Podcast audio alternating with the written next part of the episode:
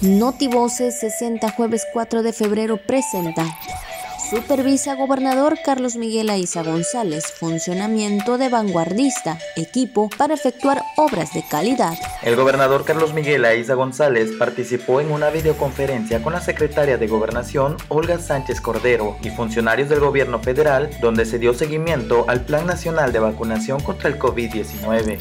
Más de 4.000 inspecciones a establecimientos por la venta de bebidas alcohólicas realizó la Copriscam.